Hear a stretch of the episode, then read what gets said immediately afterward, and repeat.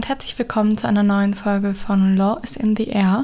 In der heutigen Folge schauen wir uns die verwaltungsgerichtliche Klage an und schauen uns hier die einzelnen Prüfungsschritte an. Und jetzt würde ich sagen, viel Spaß beim Anhören. Wir starten zuerst damit, dass man die verwaltungsgerichtliche Klage sowohl in zwei Schritten als auch in drei Schritten prüfen kann. In drei Schritten würde das Ganze so aussehen: Eröffnung des Verwaltungsrechtswegs, besondere Sachentscheidungsvoraussetzungen und dann die Begründetheit der Klage. Wenn wir das Ganze in einem Zweischritt prüfen, dann schauen wir uns nur die besonderen Sachentscheidungsvoraussetzungen und dann die Begründetheit an. Wir schauen uns heute den dreischrittigen Prüfungsaufbau an und ich würde sagen, wir starten mit dem Punkt A, der Eröffnung des Verwaltungsrechtswegs und der Zuständigkeit des Gerichts in der Hauptsache.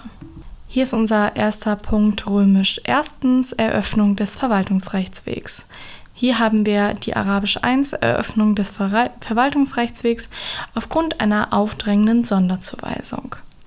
Dann haben wir Arabisch 2 Eröffnung des Verwaltungsrechtswegs aufgrund der Generalklausel gemäß 40 Absatz 1 Satz 1 VWGO. Römisch 2 ist dann die Zuständigkeit des Gerichts. Dann geht es auch schon weiter mit Groß B, der Zulässigkeit der Klage bzw. den besonderen Sachentscheidungsvoraussetzungen. Hier ist unser römisch erstens die Statthaftigkeit der Klage. Hier gibt es verschiedene Klagen, die einschlägig sein können. Ich zähle jetzt einfach einmal alle auf äh, mit den entsprechenden Normverweisen dahinter. Es gibt die Anfechtungsklage aus 42 Absatz 1 Alternative 1 VWGO die Verpflichtungsklage aus 42 Absatz 1 Alternative 2 VWGO, die allgemeine Feststellungsklage aus 43 VWGO, die Fortsetzungsfeststellungsklage aus 13, 113 Absatz 1 Satz 4 VWGO. Gegebenenfalls kann das hier auch analog angewendet werden.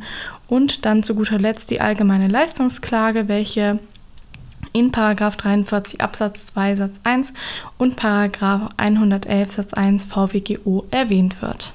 Weiter geht es mit dem Prüfungspunkt römisch zweitens der Klagebefugnis gemäß 42 Absatz 2 VWGO analog. Hierbei geht es um eine Geltendmachung der Verletzung des Klägers in einem subjektiven Recht. Weiter geht es mit römisch 3 dem erfolglos durchgeführten Widerspruchs- oder Vorverfahren. Das ergibt sich aus den Paragraphen 68 bis 73 VWGO. Beachte aber, in NRW ergibt sich aus Paragraph 110 Justizgesetz NRW in Verbindung quasi mit Paragraph 68 Absatz 1 Satz 2 Alternative 1 VWGO, wenn ein Gesetz dies bestimmt. Paragraph 110 Justizgesetz NRW bestimmt in dem Fall quasi, dass das obsolet ist, dass es nicht erforderlich ist, um ähm, die Zulässigkeit der Klage bejahen zu können. Lest aber bitte bei Justizgesetz NRW bitte auch noch den Absatz ähm, 1 und 2 und schaut euch da die jeweiligen Sätze an, denn es gibt auch Ausnahmen von diesem Grundsatz, da komme ich in einer späteren Folge nochmal drauf. Weiter geht es dann mit römisch viertens der Klagefrist, welche sich aus 74 Absatz 1 und Absatz 2 VWGO ergibt. Weiter geht es mit römisch fünftens der ordnungsgemäßen Klageerhebung, welche sich aus 81 folgende VWGO ergibt. Des Weiteren haben wir römisch sechstens der Klagegegner gemäß 78 Absatz 1 Nummer 1 VWGO. Dies kann gegebenenfalls auch analog angewendet werden. Dann haben wir in römisch siebtens die Beteiligtenfähigkeit gemäß 61 VWGO und kommen dann zu römisch achtens der Prozessfähigkeit, welche sich aus 62 VWGO ergibt.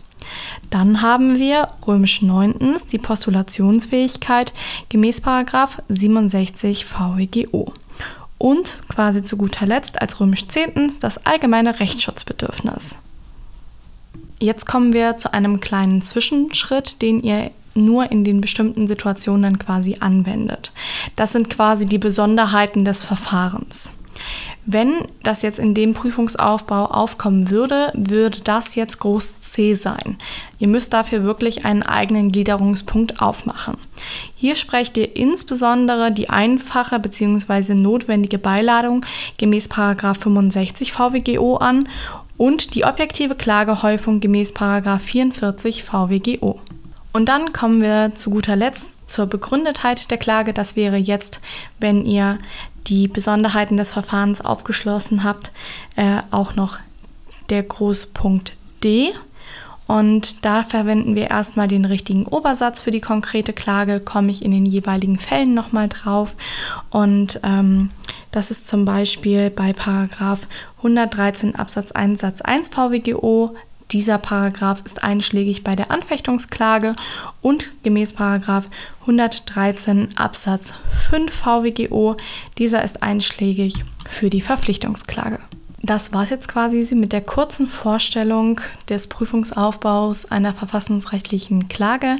Ich hoffe, es hat euch gefallen. Schreibt mir gerne eure Fragen, Anregungen oder Kritik bei Instagram, wie immer, at lawisintheair.der Podcast. Ich würde mich freuen. Ich mache jetzt gleich weiter mit dem Fall 1 Hausverbot durch den Bundespräsidenten und ähm, den werden wir dann quasi zusammen lösen. Ich werde einmal den Sachverhalt vorlesen oder in Kürze zusammenfassen und dann gehen wir das Ganze durch, wie wir das quasi prüfen würden. Dann würde ich sagen, bis zum nächsten Mal. Ich freue mich.